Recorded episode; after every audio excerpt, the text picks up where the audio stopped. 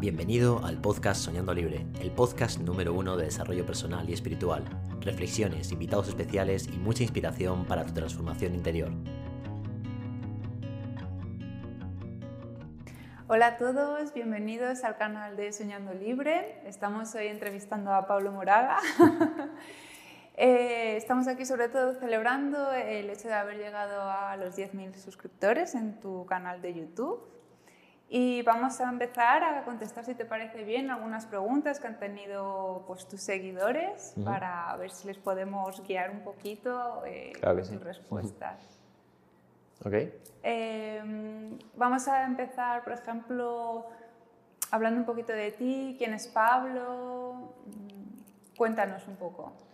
Bueno, en realidad pues soy un ser humano, como, como tú, como todos los que nos están escuchando. Eh, a veces esta pregunta ya nos limita mucho porque hablamos de una historia personal. Eh, yo cada día veo más en mí que no soy una historia personal, es lo que nos cuenta la vocecita y la verdad que pues muy muy contento de llevar este camino de, de desarrollo personal, de ayudar con las terapias complementarias. La verdad que es un sueño cumplido el poder dedicarme a esto y bueno, pues hacer estos vídeos para, oye, el que lo vea, pues que se sienta inspirado y bueno, si tengo que hablar un poco de mi profesión, pues me dedico a la terapia y a la formación en estas disciplinas del ámbito complementario. Y la verdad que, como te digo, muy ilusionado. Fenomenal. ¿Y qué es lo que te hizo cambiar hacia este rumbo de las terapias? Porque tú antes, eh, ¿qué, ¿qué, estudiabas? ¿A qué te dedicabas? bueno, yo estudié arquitectura y la verdad que acabé la carrera, intenté buscar trabajo pero la vida es como que me decía que por ahí, ¿no? Eh, primero con señales, eh, no encontraba trabajo y mira que mi padre tenía contactos, bueno, esto lo, lo cuento normalmente porque es muy parte de, mi historia, ¿no? De cómo yo cambié de rumbo y al mismo tiempo yo sentía que no era lo mío, ¿no? Eh, yo creo que todos tenemos una misión, un propósito en la vida y ese desde luego no era el mío, estar ahí en las obras, con los obreros y tal. Es algo que es muy bonito, la arquitectura, la verdad que me ayudó mucho en muchos aspectos, pero lo mío es el, es el acompañar, es el inspirar, es, es, el ayudar y no sé, creo que de alguna manera la vida me lo fue diciendo y luego tuve una experiencia muy fuerte meditando. Yo cuando era pequeño tenía mucho tiempo, dado que, bueno, hace unos años, cuando no, no trabajaba y me dediqué mucho a indagar en mí mismo. Eh, yo de pequeño, pues gracias a un familiar, me sumergió en todo esto. Era un hobby, más que nada era algo por curiosidad que me metí en las terapias complementarias, en el desarrollo espiritual, sobre todo en la meditación. Y la meditación fue lo que me cambió la vida porque descubrí cosas que ni siquiera sabía que existían. Yo pensaba que yo era Pablo y Pablo tiene muchas cosas ahí, ¿no? Es un ego, es una identificación. Y vi que somos mucho más que un nombre, que una historia personal, como te estoy comentando. Y, jolín, eh, tuve una experiencia donde, claro y alto, se me hizo saber que mi propósito era otro y, y nada, me puse manos a la obra y menos mal. Muy bien. ¿Y no te generó ningún miedo ese cambio? Sí, claro que sí. Eh, sobre todo era frustración de que las cosas que yo quería que salieran no salieran. No es como, ¿por qué, por qué, por qué, por qué, por qué? Y recuerdo que alguien me hizo una pregunta de, a lo mejor es que no es tu destino, ¿no? Y yo, pero el destino existe. Entonces empecé a ver las dos fuerzas que, que hay mucho en este mundo y se habla mucho en el desarrollo personal de libre albedrío, destino. Y claro, que da miedo, ¿no? Cuando haces un cambio tan grande, eh, es brutal, ¿no? Porque llevas, además en mi caso fueron seis años de pues, mucha intensidad en el estudio, mucho esfuerzo, eh, dinero, inversión, etcétera, y decirle también a tu familia, oye, que me voy a dedicar a, otra cosa, ¿no? Y claro, yo creo que a todo el mundo que ha vivido esto al principio es, te lo tienes que respirar. Pero después hay algo en ti que te dice, no sé si es intuición, una corazonada, y aparte que tuve esta experiencia, sí, tuve esta experiencia, ¿no? Eh, lo creas o no, hubo una voz que me dijo, mm, por ahí no vas vas más por aquí y depende de ti seguir ese camino. ¿no? Vale. Y una persona que, por ejemplo, se encuentra en una situación así parecida, que quiere pues, pues dejar su trabajo y dedicarse, por ejemplo, a las terapias o algo así, em, y siente ese, ese, miedo interno, ¿cómo, o sea, ¿cómo definirías tú el miedo y cómo le guiarías para que él lo trascendiera en su vida? Claro, para mí el miedo lo que yo he descubierto es que es en realidad una sensación. Y esa sensación viene de otro miedo, que es el miedo a perder lo que nosotros llamamos lo amado, la pérdida de lo amado. Y me explico. Nosotros amamos a nuestro ego, porque estamos tan identificados con ser eso que solo el perderlo nos da mucho miedo. es una imagen al final con la que, debido a nuestras experiencias de vida, las cositas que nos han ido contando en nuestra sociedad, nuestros padres, pues nos vamos configurando con una idea que al final eh, estamos tan, tan agarrados a ella que, se diluya, da muchísimo miedo. Entonces, para superar el miedo tienes que abrirte a sentir esa sensación. Normalmente nos enseñan a evitar sentir. Es como, uff, esto me da miedo, es total, pues voy a intentar, yo qué sé, hay mucha gente que se dedica a hacer mucho deporte para no sentir, o se engancha a las series de televisión para no sentir, o a malos hábitos como el tabaco para no sentir. Entonces, al final, siempre que hay que trascender algo, primero hay que sentirlo. Si no, yo creo que lo que ocurre es que se mete más en tu interior, en el subconsciente, y luego eso es muy rígido, cuesta mucho soltarlo. Entonces, al final el miedo es una sensación solo, pero no es cierto. Lo que pasa es que estamos muy agarrados a una idea, y todo lo que salga de que nos rompan esa idea, que al final es lo desconocido, pues nos genera esa sensación de incertidumbre y por tanto origina esa cosa que hemos llamado miedo, pero que es ilusorio en realidad. Entonces, cuando te abres a sentir todo eso, pues al principio, claro, hay mucha intensidad ahí, pero poco a poco, según lo vas sintiendo y eres honesto contigo mismo, se va diluyendo, se va diluyendo. Y acabas aceptando lo que tu corazón realmente quiere.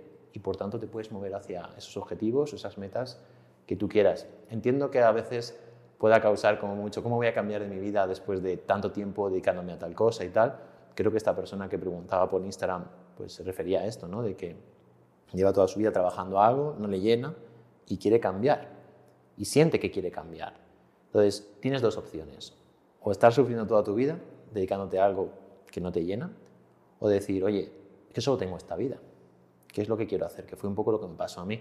Yo, a pesar de que no entré en ninguna empresa, pues fui descubriendo que, aunque hacía pequeños trabajos de arquitectura, no era lo mío. Y la vida me lo está diciendo, es que por ahí no es lo tuyo.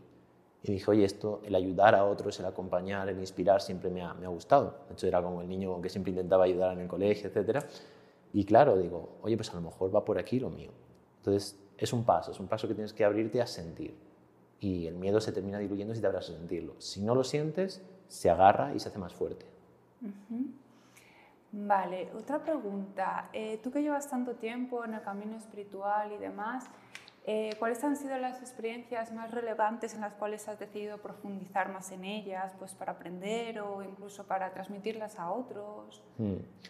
Bueno, creo que la más fuerte que me ha pasado es darme cuenta que no hay una diferencia entre el mundo interno y el mundo externo. Es decir, que no, que no hay tal separación como aparenta, sino que en realidad todo lo que ocurre fuera está dentro. Y es algo que de repente viene, lo sientes y dices, ostras, es que es, verdad, de hecho se habla mucho ahora con el tema de la ley del espejo, etc. Pero no sabemos hasta qué punto es así. Por eso se dice que los cambios comienzan primero dentro para luego querer manifestar otra cosa fuera. Muchas veces preguntan esto, debido al tema, la pregunta anterior era, ¿cómo puedo cambiar? Tienes que cambiar tú primero. No, no, es, no, es, posible cambiarlo de fuera si tú no cambias dentro. Es como, por ejemplo, si yo no creo que puedo hacer un deporte, porque yo qué sé, porque me dé miedo saltar en paracaídas, por ejemplo, eh, no lo voy a hacer porque está ese miedo interno. Entonces, fuera, ¿cómo se refleja? Pues que no lo hago. Pues esto es así, ¿no?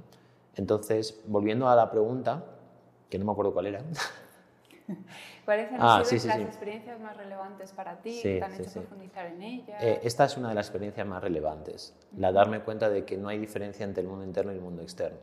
Y otra de las que, digamos, pues yo había leído mucho es el famoso Todos somos uno, que siempre se habla mucho de ello, pero muchas veces en el mundo espiritual es como que mucha gente ha leído mucho, pero hemos experimentado muy poco. Entonces fue después de un retiro de meditación de toda una semana, pues nada, estaba meditando tranquilamente en mi habitación y como que me fui metiendo, me fui metiendo hacia mí mismo y me empezó a doler mucho aquí, en el famoso tercer ojo. Y bueno, lo creo o no la gente, pues vi de repente un túnel de luz, que yo creo que es lo que narra mucha gente en estas experiencias fuera, o sea, cercanas a la muerte. y, y vi una enorme luz que me decía, tú eres eso, tú eres eso. Y a raíz de ahí yo experimenté que yo estaba al mismo tiempo en mí, en mi familia que estaba en mi casa, en la vecina de abajo que estaba pasando la aspiradora y en unas personas que estaban caminando y entendí eso de el ser está en todos y todos tenemos una misma esencia. Esas fueron dos experiencias que a mí me marcaron mucho porque empecé a cuestionarme realmente hasta qué punto lo que mi mente decía sobre la realidad es verdaderamente la realidad. Y me di cuenta de que no, de que la mente te lanza un montón de propuestas cognitivas, pero no son verdad ninguna, son una interpretación de lo que está aconteciendo, que lo interpretamos bajo los sentidos, pero no es real. Muy bien. ¿Y um, tú sientes que es necesario tener un maestro que nos guíe para nuestro desarrollo espiritual y demás? ¿O tú eres de los que piensan, no, el maestro somos nosotros mismos? Y... esta pregunta es muy buena porque lo pregunta mucha gente. De hecho, hay mucha gente que creo que tiene mucha... Porque claro, hay tanto falso gurú hoy en día y, está muy marketingizado todo el tema de la espiritualidad, se ha vuelto un mercadillo, ¿no? Y, creo que hay muy poca gente que lo sienta de verdad profundo, que es su camino y, se mire y trabaje todos los días en él. Yo creo que es fundamental tener a alguien que te guíe. Yo mismamente tengo un maestro, para mí él está iluminado. Eh, bueno, mucha gente ya me ha escuchado hablar de él, que es Pren Rawat, es el actual embajador de la paz. Y a mí me inspira cada vez que le escucho y sobre todo él provoca en mí una cosa que es, bueno, provoca en realidad dos cosas. Una es que me hace recordar lo importante, porque la mente lo que tiende a hacer es olvídate de lo que es importante. Enfócate fuera, enfócate fuera y olvídate de ti. Porque la mente tiene ese programa de supervivencia. ¿Vale? Y todo lo que nos, nos saca ahí de, esa zona de confort es como, uf, la mente le pone mucho foco porque nos remueve un montón.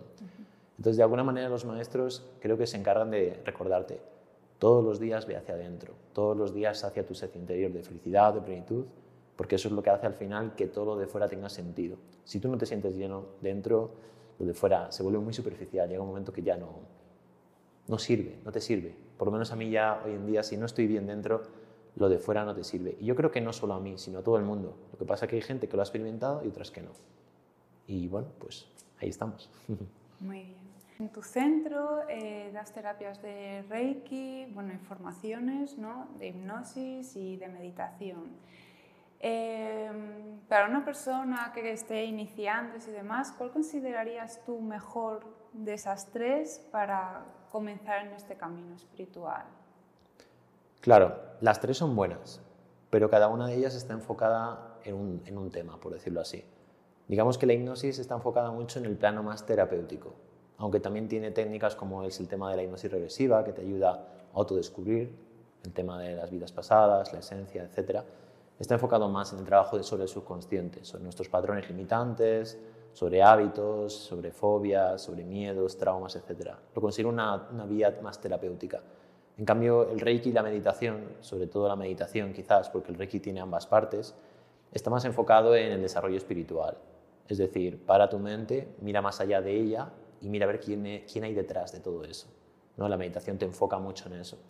Pero es curioso porque muchas personas eh, comienzan a conocernos, a nosotros, eh, a través del Reiki, porque lo ven como una vía para ellos autosanarse y al mismo tiempo autoindagarse.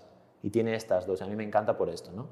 Porque, por ejemplo, Mikao Sui, que fue el descubridor de Reiki, decía que de nada sirve que tú sanes si no hay un autoconocimiento previo. Porque después mm, te tomas la pastilla, pero vas a seguir haciendo las mismas cosas, los mismos hábitos. Entonces tiene que haber primero un crecimiento personal para que la sanación realmente ocurra, porque si no vas a volver a cometer los mismos errores y la enfermedad o los bloqueos van a volver a resurgir. Entonces creo que el Reiki es una vía fantástica, cada vez hay más personas abierto a esto, que es, no sé, como muy sorprendente, ¿no? Porque hace unos años era como, qué raro es eso del Reiki, ¿no? Y ahora todo el mundo ha oído hablar acerca del Reiki, del yoga, de la meditación. Está fenomenal.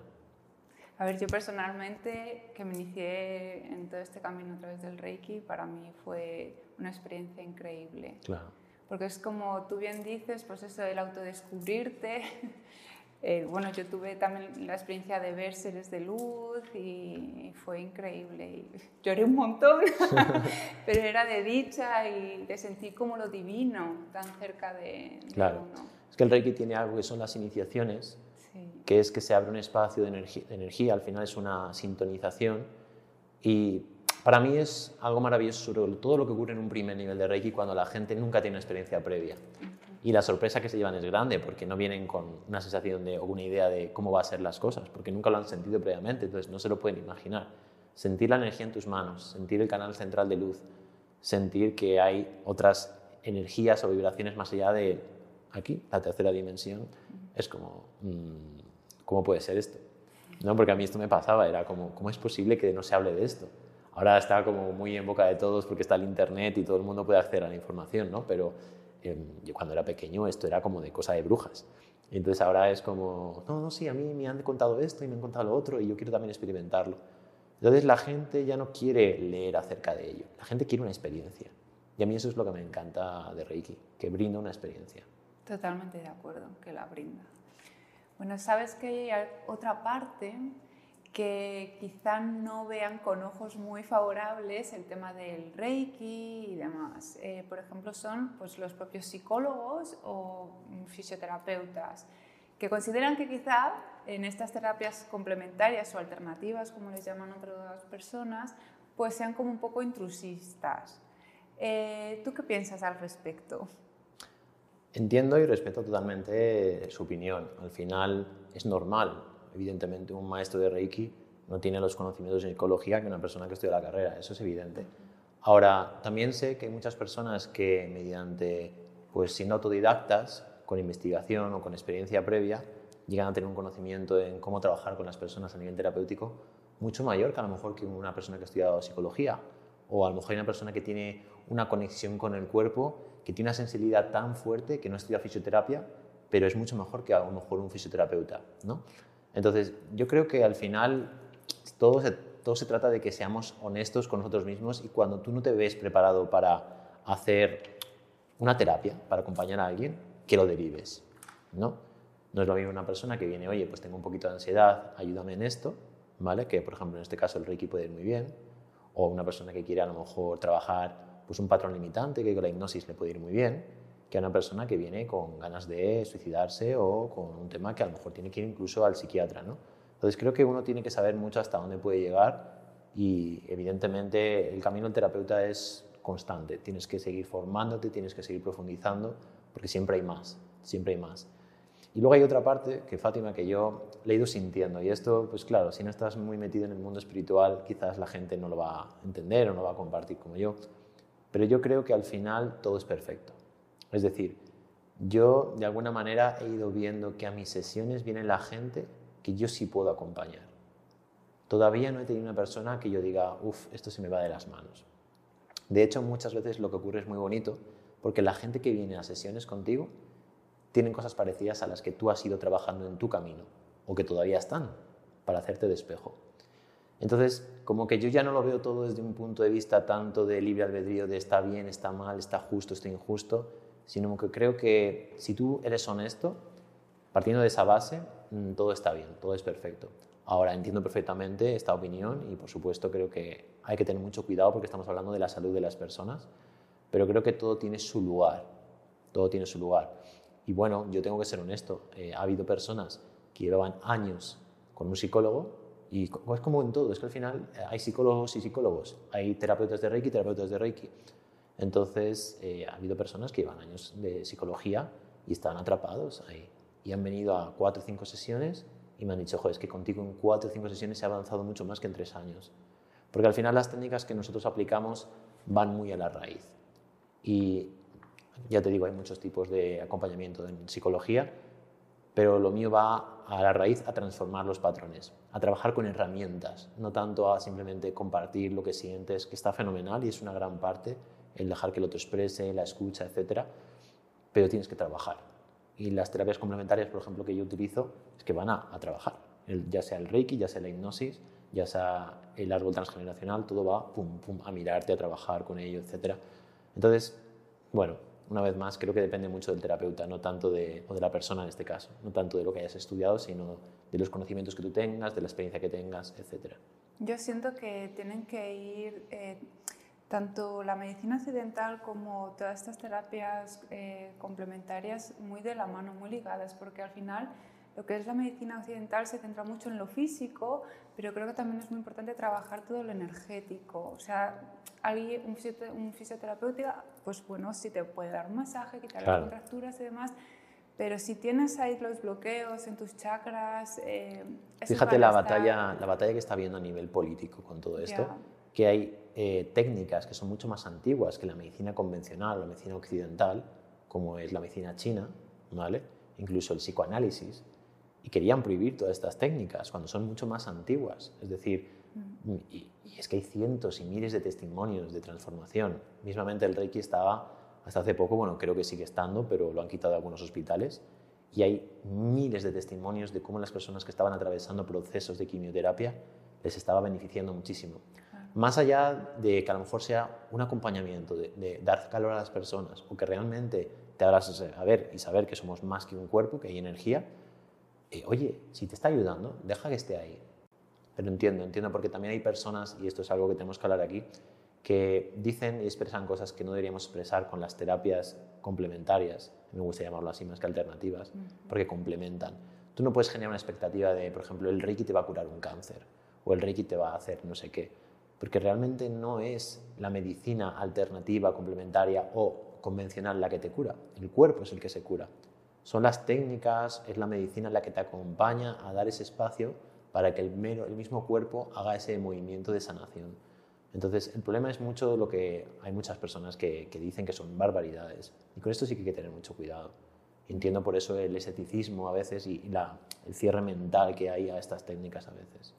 Y pese a percibir ese escepticismo por parte de algunos, incluso pues a leer opiniones súper científicas, ¿no? de no, pues es mejor eh, la medicina occidental y demás, ¿tú crees que la gente está cada vez más abierta al tema del reiki, la meditación? Sí, totalmente. Lo que veníamos hablando es una barbaridad. O sea, eh, hace unos años eran cuatro gatos los que se dedicaban a esto o los que estaban abiertos a aprender esto. Nosotros en la escuela todos los meses recibimos una media entre 10, 20 personas a iniciarse en Reiki. 10, 20 personas solo en nuestra escuela, eso son cientos de personas al año. Es una barbaridad. E imagínate en toda España o en todo el mundo. ¿no? Mm, yo creo que va a haber un momento, no sé si, tú lo sabes, pero mi y tenía un sueño que era que en todas las familias hubiera un miembro que supiera hacer Reiki. Yo creo que eso se va, se va a dar. Es decir, va a haber siempre en las familias personas que estén eh, sumergidas o iniciadas en el camino espiritual.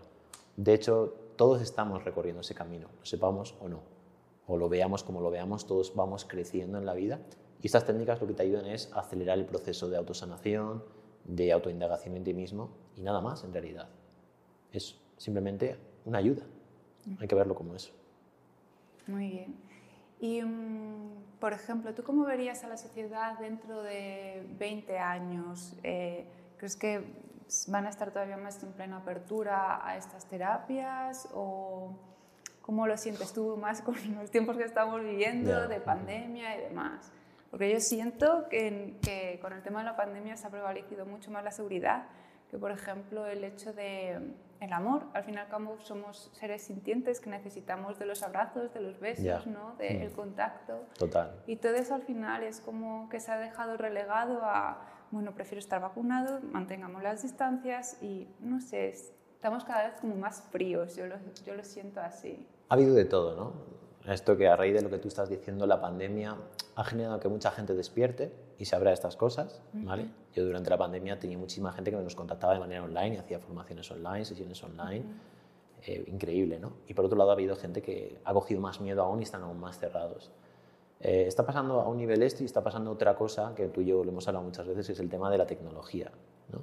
Mm, de que hay un problema, ¿no? y es que si la conciencia no va al a la misma velocidad que el incremento en cuanto al avance tecnológico, lo que va a pasar aquí en este mundo puede ser tremendo. ¿no? Ahora se está hablando mucho de los universos paralelos en cuanto a la tecnología, de crear esas realidades paralelas, y dices, ostras, si ya vivimos en un Matrix, porque percibimos una realidad que es filtrada por nuestro filtro de creencias, por nuestra experiencia egoica de vida, ¿cómo va a ser cuando haya distintas realidades, que te pongas unas gafas y vivas una película totalmente distinta que tú mismo te crees, te generes.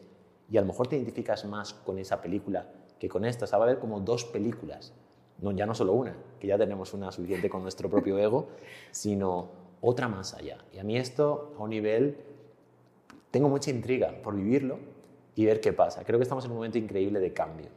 Y creo que las personas tenemos que ayudar ahora a que al mismo tiempo que todo esto está evolucionando, la conciencia también lo haga. Yo hago lo que hago por esto, porque veo que es muy necesario. Y bueno, en el último retiro la verdad que me he dado cuenta de cómo estamos atravesando algunas de las experiencias que nos toca vivir a nivel cotidiano y es brutal cómo a veces nos atrapamos en ellas y veo la necesidad de la gente ahora mismo. Eh, más que nunca, después de la pandemia tuve dos meses de sesiones y mira que yo no estaba en ese momento en Madrid, estaba en las Canarias, como tú sabes, haciendo un retiro y la gente solicitando agenda, agenda, agenda de sesiones porque se sentían realmente mal. Y yo creo que fue este espacio de decir, hey, párate y mírate y vívete. Y fue como, salió todo el volcán de emociones, de cosas que no se hablan a veces con las personas con las que vives, ya sea tus hijos, tu pareja, etc. Y creo que es un momento en el cual todos tenemos que trabajarnos y todos los que nos dedicamos a acompañar a otros tenemos que hacer ese esfuerzo para acompañar. Muy bien. Yo, eh, si puedo aportar opinión, eh, yo siento que las dudas, el miedo es como el destructor del ser humano, ¿sabes? Esa falta de claridad es la que no nos permite el seguir avanzar o pues bueno, este es como mi, mi, sentir, ¿no? Y el no vivir desde el corazón, que yo bien lo sabes tú, que yo siempre soy de, hay que bailar la vida desde el corazón y demás, pero siento eso, que falta un poco como potenciar el, el sentir la vida, no el pensar la vida, experimentarla desde ahí. Es que esto es muy interesante que lo saques porque, claro, yo veo mucho esto de los que nos dedicamos a esto, yo me incluyo a mí mismo, por supuesto, eh, máxima humildad en ese sentido, que tenemos mucha teoría, mucha paja, pero ahí te quiero ver yo integrando todo eso que, que sabes. Yo veo mucha gente hoy, y veo poca gente con la ilusión de integrar todo eso y hacer que eso se vuelva una realidad en tu vida, es decir, convertir la espiritualidad en algo más cotidiano y vivir desde ahí. ¿no? Entonces, una vez más, es el miedo, lo que tú dices. No vivimos desde el corazón porque estamos mucho más identificados con los pensamientos que con esa otra cosa que es lo esencial. De hecho, mañana en el curso que vamos a hacer, que es Reiki Karuna, eh, está muy, muy, muy asociado a lo que es Mara. En la India lo llaman Mara, que es el lado oscuro. Y el lado oscuro es muy oscuro porque se esconde, porque no lo conoces. Y es lo que está pasando en el mundo hoy en día. Hay tanta falta de información. Bueno, hay mucha información, pero no se sabe lo que es real o no. Entonces hay mucha falta de información veraz. La oscuridad juega con esto, con la falta de información, se esconde. Si tú no sabes que existe el lado oscuro, no vas a enfrentarte a él. Como estamos tan identificados con él, pues creemos que somos él, pero no somos él. Nosotros somos todos seres de luz. Tenemos ese ser esencial ahí por descubrir. Entonces, a no ser que hayas tocado fondo, no vas a abrirte a eso. Por eso a veces es muy necesario el tocar fondo. Y yo creo que de alguna manera muy inteligente la vida con el tema del COVID, la pandemia, puede que los seres humanos la hayamos hecho muy mal, pero creo que a un nivel estaba todo como pactado para que nos diésemos cuenta, porque ya es hora. Pero si no hacemos esa automirada, esa honestidad, no va a ocurrir, no va a ocurrir. Sí, en cierta manera yo siento como que nos cuesta mucho cambiar, ¿no? Y yo creo que ahí hay un papel fundamental que es el perdón. ¿Tú qué piensas eh, respecto al perdón? Eh, ¿Qué nos puedes decir al respecto? Yo siempre digo que en la sanación hay tres pasos. Toma de conciencia de lo que te está ocurriendo, las causas, aceptar lo que está ocurriendo y esa aceptación solo ocurre mediante el perdón. Y luego ya vendría la trascendencia. Aceptación y perdón son dos cosas que van muy de la mano al fin y al cabo. Eh, yo estoy aprendiendo mucho de ti en esto, tú lo sabes bien, porque tú me hablas mucho del perdón, de la aceptación, y yo veo que como que las personas aceptamos parcialmente o aceptamos cuando nos conviene. Es decir, cuando ya decimos, ah, sí, ahora sí, esto sí, ahora tiene sentido para nosotros porque ya, digamos que encaja con lo que nuestra mente dice que tiene que ser, entonces bien, pero si no, no hay aceptación. ¿Por qué no lo hay? Pues una vez más por esto, porque nuestra vida no tiene sentido para nosotros si no se cumplen nuestros deseos. Y la vida no va a complacer nuestros deseos. De hecho, el universo tiende más a disolver eso, el ego, la ilusión, que a dártelo. A veces te lo da, a veces no. Esta es la gran polaridad o el gran juego de, la vida, de lo divino, como a mí me gusta decir. Entonces, es mucha ilusión la que hay con todo esto. El perdón es fundamental. Hay dos energías al final, que es los deseos y los no deseos. Porque todos queremos que nos ocurran cosas y queremos que no nos ocurran cosas. Son como las dos grandes fuerzas, ¿no? Entonces, habrá veces que te van a ocurrir cosas que no quieres que te ocurran. O habrá cosas que quieres que te ocurran y no ocurran. Y tú tienes que entrar en ese perdón porque mucha gente culpa a las personas, culpan incluso a, Dios, al universo, y tienes que aprender a perdonar porque hay cosas que ocurren. Jolín, hace poco he tenido un par de personas, un par de clientas, una alumna y una paciente, que han perdido a sus hijas. Es muy duro aceptar eso, porque te haces la pregunta, ¿por qué me tiene que pasar a mí? ¿Qué he hecho yo? No hay mucha gente que le echa la culpa al karma. Yo creo que ni siquiera hemos venido a entender el por qué nos pasa lo que nos pasa. Creo que la vida va más de vivir aceptar y experimentar. Somos nosotros al final los que interpretamos lo que es bueno, lo que no es bueno. Lo entiendo porque tenemos este lado humano, pero hace falta indagar mucho en esto del perdón, todavía mucho. Hay una técnica muy bonita que es el oponopono, que ayuda mucho a... Eh, propone que somos 100% responsables de lo que nos sucede y desde ahí, si tú eres 100% responsable porque de alguna manera lo estás reflejando fuera, eh, tienes que perdonar, porque tú eres el que causa todo lo que acontece fuera. Entonces es fundamental el desarrollo personal la aceptación y el perdón. Claro, yo también lo considero así. Es, eh, para mí el perdón es trascender ese acto que te ha acontecido y si alguien te ha ofendido, ¿no? pues no verle con esa condición de el ofensor, sino más allá de la persona ¿no? Mm. y, y, de lo que te haya podido hacer. Es que no es ni siquiera dolor y herida. No es ni siquiera perdonar al otro, es perdonar lo que aconteció. Porque mucha gente dice, no, perdónate a ti. Ni siquiera es eso, porque al final una vez más, te identificas con este o contigo, con este o contigo, o sea, todo el rato fuera o dentro. Pero es que tú eres el presente, todo lo que acontece en el presente eres tú. Yo ahora soy María que está grabando, soy tú hablándome, soy yo contestando, soy la música que pueda estar sonando, soy las velas, etc. Entonces, no es perdonar al otro, perdonarte a ti, es perdonar lo que aconteció y aceptarlo. Efectivamente. Y en relación así con el perdón, para gente, por ejemplo, que esté pasando por una ruptura sentimental, ¿cómo podrías tú guiarle al respecto? Yo no soy el mejor para contestar pregunta. no, porque eh, yo he tenido ambas partes. Yo he tenido que dejar y surge una emoción que es la culpa y también he experimentado que otras personas hayan querido dejar la relación y surge otra emoción que es ¿por qué a mí la víctima? ¿no? Eh, soy experto en esto en realidad, en ambas energías. ¿no? Me ha tocado las dos y transitar las dos. Y ambas son duras, ambas son duras. Y dependiendo un poco del rol que tú tengas interior, como yo digo, el bacalao que tú ya has tenido que experimentar en tu infancia, te vas a identificar más con una o con otra. Hay gente que se repite mucho el, ay, es que siempre me dejan. Y otra persona es que, al final yo es que como no me comprometo con nadie, siempre tengo que terminar dejando. ¿no? Entonces, sé que una persona por Instagram preguntó esto, ¿no? Oye, estoy pasando, me han dejado, ¿qué puedo hacer? Me siento hecho mierda, ¿no? Hace poco también vino una chica preguntándome, es que, es que llevaba muy, estaba muy ilusionada con mi pareja y ¡pum! Para mí, al final, eh, lo aceptemos o no es porque seguimos volcando la felicidad en el otro o en las situaciones. Entonces, cuando lo de fuera se desvanece, eh, te quedas vacío. Pero si tú realmente consigues encontrar esa plenitud en tu interior,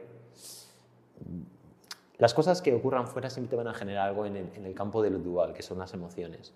Pues somos humanos, tampoco vamos a rechazar eso. Pero puedes mirar más allá, porque no vivimos, por ejemplo, en el tema de las relaciones, no lo vivimos como algo, eh, siempre pongo un ejemplo un poco así raro, ¿no? Pero es, tú cuando vas a un restaurante y te pides un plato de comida, vas a disfrutar del plato de comida, porque sabes, y en un momento sabes que se va a acabar. Las relaciones de pareja, ya sea por la muerte o porque ambos caminos se separen, se van a acabar más tarde o más temprano.